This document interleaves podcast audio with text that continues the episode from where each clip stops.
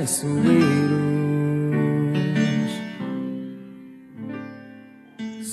Oba!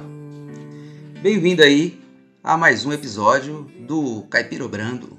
Um conteúdo que, modéstia à parte, não mata nem engorda ninguém, né? Tem o que não mata e engorda, tem o que mata e não engorda daí, né? Porque morto. E tem o Caipiro Brando, que não faz nada, nem, nem serve para nada.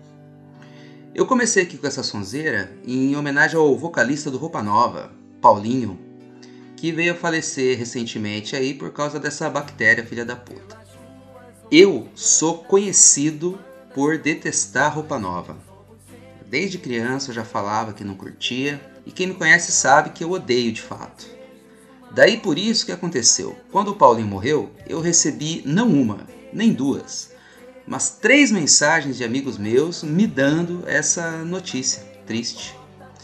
E daí veio a culpa, né? Também conhecida como a uva passa desse pirex de salada de maionese que são os nossos sentimentos. Claro que eles não acharam que eu ia ficar feliz com esse falecimento, né? Mas eu me senti culpado de meus amigos acharem que eu devia saber dessa notícia por saberem desse traço da minha personalidade tão marcante, né? Que é o fato de eu realmente detestar roupa nova. Então vai essa música, a título de retratação, e fica a dica também, pessoal. Escutem roupa nova.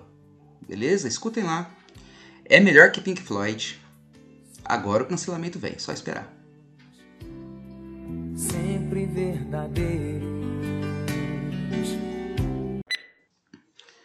Bom, pessoal, esse é o capítulo 10 do Caipiro Brando.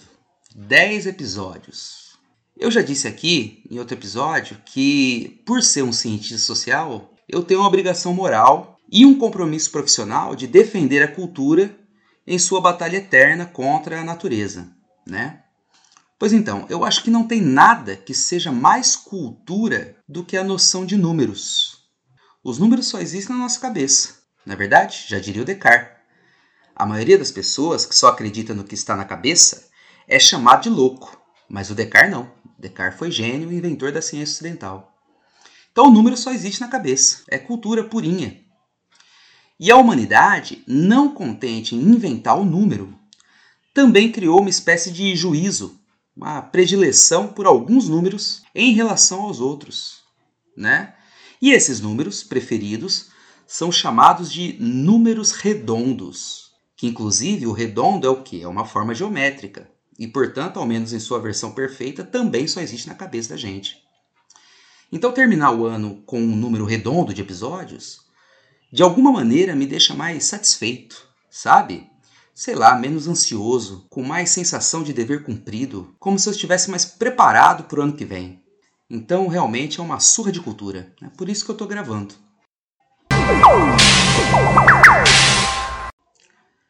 E o Natal, galera? Como é que foi o Natal de vocês? Teve bom o Natalzinho? Tá feliz com a sua Air Fryer? Tá feliz com a sua Alexia?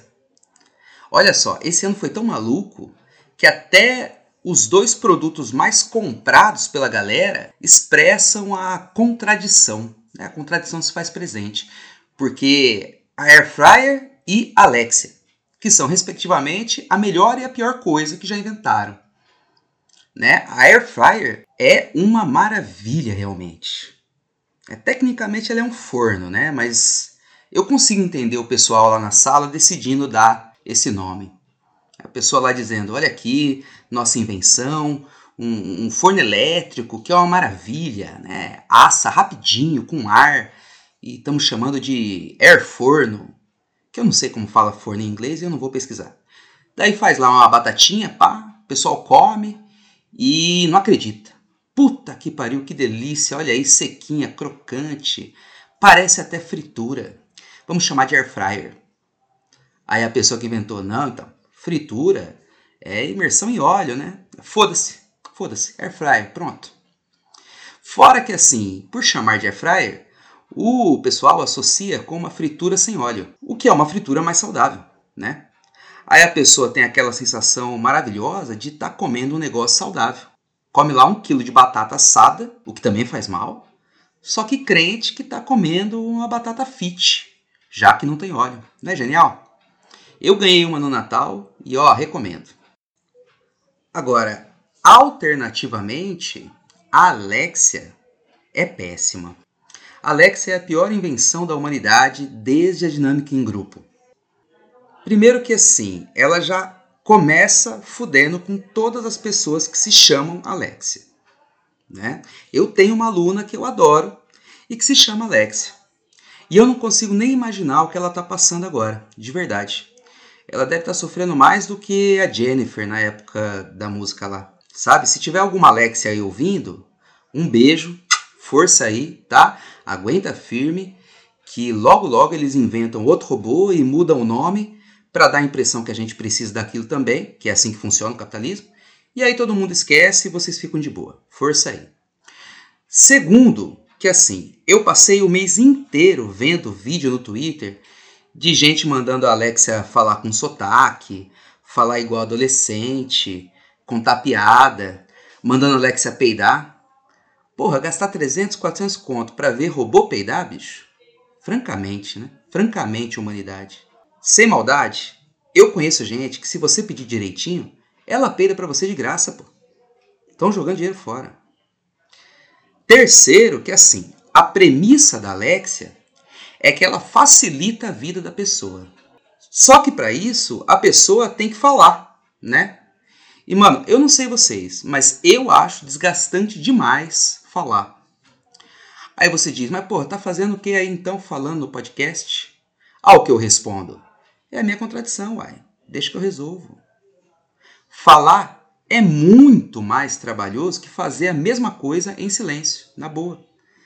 Tanto que quando inventaram esse lance de usar o Zap para fazer pedido, aplicativo de banco, todas essas tecnologias aí, eu fiquei feliz demais de não precisar mais interagir. Sabe? Interagir é igual ficar em casa. É legal quando não é forçado.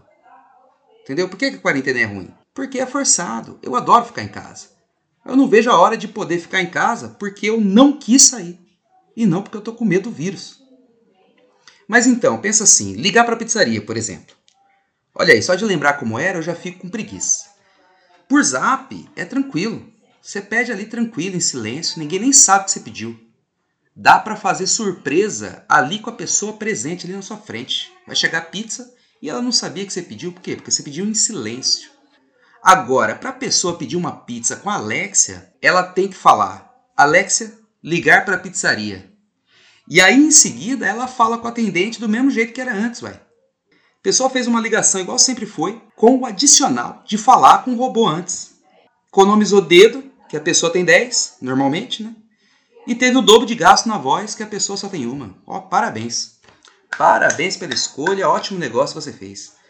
Então, por esse ponto de vista, do, do, do trabalho requerido pelo ato de falar, a Alexa me parece um retrocesso realmente. E por último, galera, não acabou não. Eu deixei o pior por último. A Alexia reforça o que há de pior no ser humano, que é o que? O impulso da dominação. Pensa comigo, toda interação com a Alexia é necessariamente uma ordem, certo? É sempre uma exigência, é uma relação de mando, né? e portanto já é hierárquica de antemão. Aí assim, eu não sou otário de ficar aqui defendendo direito de robô, né? Que se for do robô. Mas a questão aqui não é a Alexia, mas é que ela é um equipamento pensado para tornar a experiência de dar ordens uma experiência mais orgânica. Ou seja, o mais parecida possível com o que seria se fosse uma pessoa de verdade. Por isso que ela até peida entendeu? E eu acho isso sintomático demais. Eu acho perturbador. Uma humanidade que se dedica a criar e a consumir uma coisa dessas, né, desenvolvendo tecnologias para deixar cada vez mais humana uma interação de poder puro, de dominação declarada, é uma humanidade que não pode dar certo, na moral. As pessoas não deveriam querer isso, entende? E esse desejo de dominação essa presunção humana tão mesquinha, violenta, é a semente de todos os males da humanidade. Né? É justamente esse sentimento que a Alexia perpetua. Por isso que é um sucesso de vendas. E por isso que o mundo tá essa bosta também. A gente tem que lembrar do, do Laboeti, sabe, falando da participação da tirania como um dos pilares da servidão voluntária, ou, ou então do Malatesta, né? O verdadeiro anarquista é alguém que não aceita ser dominado e nem deseja dominar. Né? Ou Fanon mostrando como uma sociedade baseada na dominação é uma sociedade doente, né? psicologicamente doente. Manja. Ou então de Jesus, pô, amar é o próximo como a ti mesmo. Ah, mas a Alexa não é um próximo, ela é um assistente pessoal. Eu não tô falando para amar a Alexa, não, uai. Tô falando pra gente pensar no quão problemático é as pessoas quererem algo subordinado a elas que se pareça tanto com o ser humano a ponto de peidar. Sacou? Então, pessoal, por tudo isso aí que eu falei, eu não quero uma Alexia nem de graça na minha vida, tá bom? Se eu ganhar uma Alexia, eu vou pegar ela e vou colocar dentro da minha air fryer, só para curtir ela derretendo lá dentro. Coloco no rádio um roupa nova para tocar e fica ali só assistindo o caos. E é capaz de ficar gostoso ainda que essa panela é foda.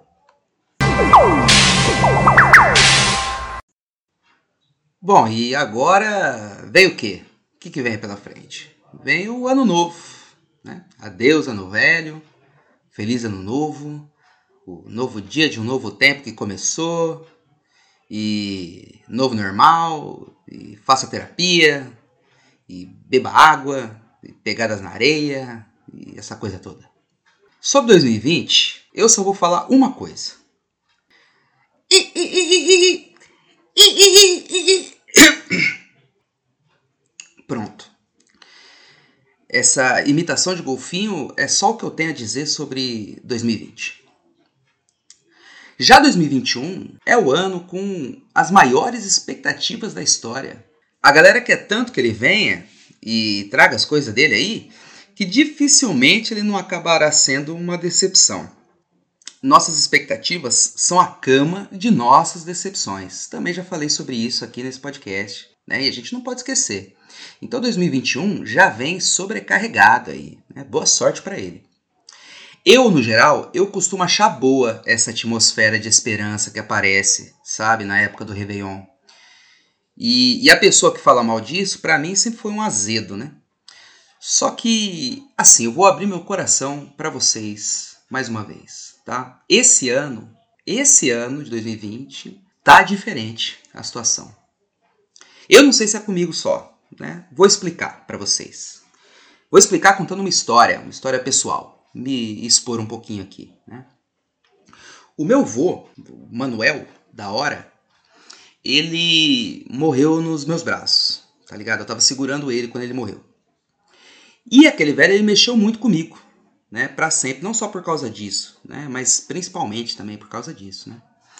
E qualquer dia eu conto a história da morte dele aqui para vocês, que é uma história ótima de terror também. Ela é real, mas ela também é de terror. Tem fantasma pra caralho. Então, depois que ele morreu, tipo uma semana depois, eu tive um sonho com ele. E nesse sonho, ele estava deitado na cama, todo travado já, do jeito que eu lembrava, né? Do mesmo jeito que ele tinha morrido.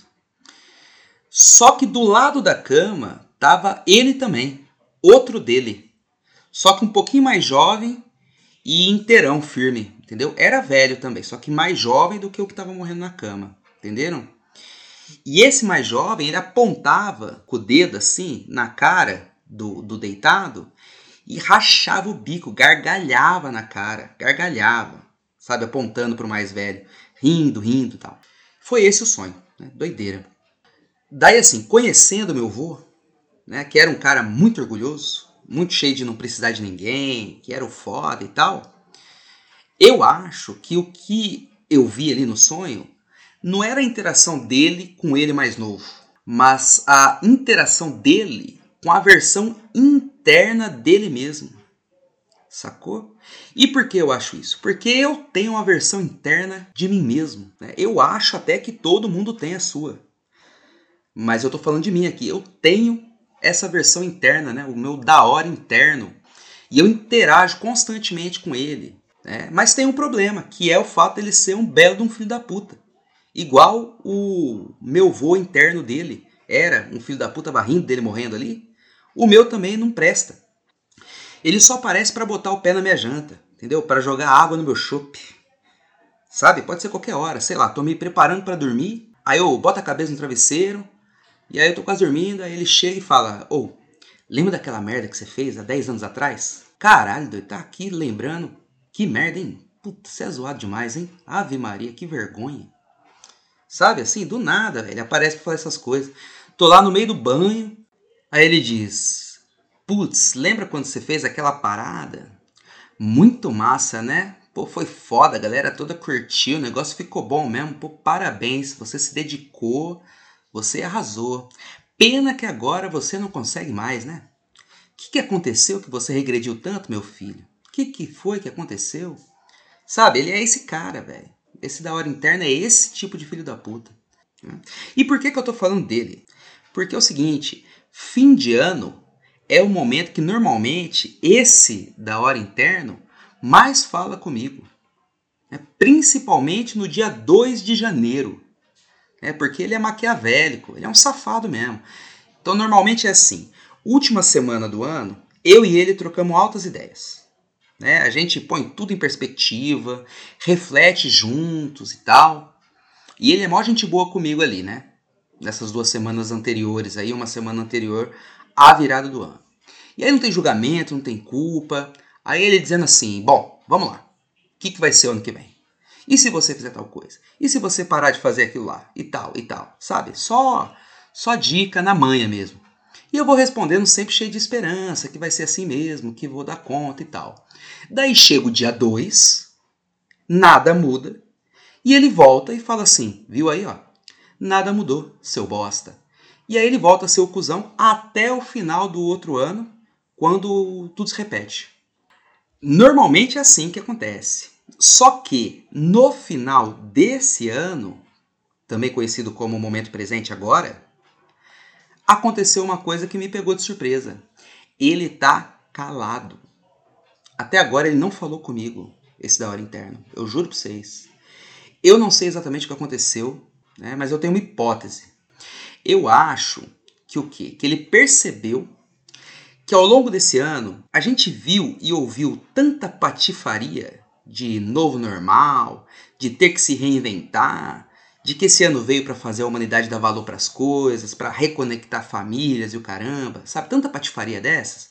Enquanto 200 mil pessoas morriam, sabe, sem ar, no meu país, gente sem emprego, gente se fodendo para todo lado, e o povo se encontrando e fazendo festa e mandando cuidar da saúde mental, enfim, toda essa patifaria enorme foi tanto texto de cagação de regra individualista e tanta falta de perspectiva social que o meu interno sacou que não vai adiantar ele querer me deixar com esperanças para me frustrar depois, porque não tem a menor chance de eu cair no papinho dele esse ano. Entenderam? Pior ainda, ele deve ter sacado que eu não consigo mais olhar para esse tipo de discurso sem perceber o elemento de completa falta de noção e de cegueira que ele traz. Entendeu? Então, em resumo, ele sabe que dessa vez a chance de eu acabar rindo dele, ao invés dele rir de mim, é bem grande. Daí ele está se escondendo, entendeu? Eu sei que ele está lá. Ele não vai sair de mim, porque ele sou eu, né? Não é papo de louco aqui, claro que ele sou eu. Então ele está lá em algum lugar, mas ele está escondido e quieto. E é bom mesmo ele não aparecer porque eu realmente tô rindo dele. É, prova disso é que eu tô aqui mostrando para vocês o quão cuzão ele é e convidando todo mundo para rir junto. E a real é que 2020 me deixou com esse pequeno alento aí, o de identificar isso em mim não é que eu aprendi, entendeu? Eu não aprendi nada. Né? E acho que qualquer pessoa que precise de 200 mil mortes para aprender qualquer coisa é egoísta. Além de ter o maior déficit de atenção possível, né? Porque ô liçãozinha cara. Então eu acho que é o contrário. Eu meio que desaprendi, entendeu? Hoje eu sou menos do que eu era no passado, de certo modo. Entende? Eu sou menor. A ponto de, de, de respirar satisfeito só porque eu e minha família estamos vivos. Sacou? E se tem um aprendizado que esse ano deixou pra gente, que as 200 mil mortes deixaram aí, que o George Floyd e João Alberto deixaram, que o genocida no poder deixou, se tem uma coisa que tudo isso aí nos ensinou, é a seguinte: respirar é uma questão coletiva. Eu sei que é o seu nariz que puxa o ar, Eu sei que é o seu peito que sobe e desce aí, mas a respiração em si é de todos nós. Ou não é de ninguém, porque o sufocamento chega para todo mundo. Ou a gente entende isso ou não vai ter oxigênio que dê conta. Né? Então, o que eu desejo para você em 2021, sem qualquer patifaria da Ana Maria Braga ou similares, né? Aliás, beijo Ana Maria se estiver me ouvindo, gosto de você. É isso. Primeiro que você dê risada desse você interno escroto aí seu, se for o caso de você também ter uma versão escrota sua internamente. E segundo, que você siga respirando e que faça respirar. Entendeu? Siga respirando e faça respirar. É só o que eu quero. Fechou? Eu queria, pessoal, terminar agradecendo a todo mundo que ouviu o Caipirobrando até aqui nesse ano, né, que me acompanhou aí nesse percurso de 10 episódios. E mais do que isso, agradecer a todo mundo que interagiu comigo de alguma forma, né, nas redes sociais, no Zap Zap, Instagram. Enfim, valeu todo mundo que falou comigo, vocês foram importantes para mim e foi divertido, né? apesar de tudo, foi divertido. Eu espero que todo mundo tenha uma boa virada de ano, né? que o ano que vem a gente possa voltar a se encontrar, se abraçar, cuspir um no outro, como sempre foi, né? E vou terminar aqui com uma pedrada do Roupa Nova, que é a música que inspira mais aglomeração que eu conheço. Aviso aí de gatilho, tá bom? Gatilho de formatura, de casamento, de tia doida de batidinha de maracujá, de tio suano com óculos neon rosa de braço para cima. E é isso aí. Ó, tá sentindo? Já vai sentindo. Ó lá, ó. Boa sorte para todo mundo, tá? Que todos consigam tomar a vacina logo. E que você possa chegar na morena e falar assim pra ela: Do you wanna dance? Ou no moreno também, se foda, tanto faz. É isso aí. Um grande abraço, nos vemos no futuro e axé para todo mundo.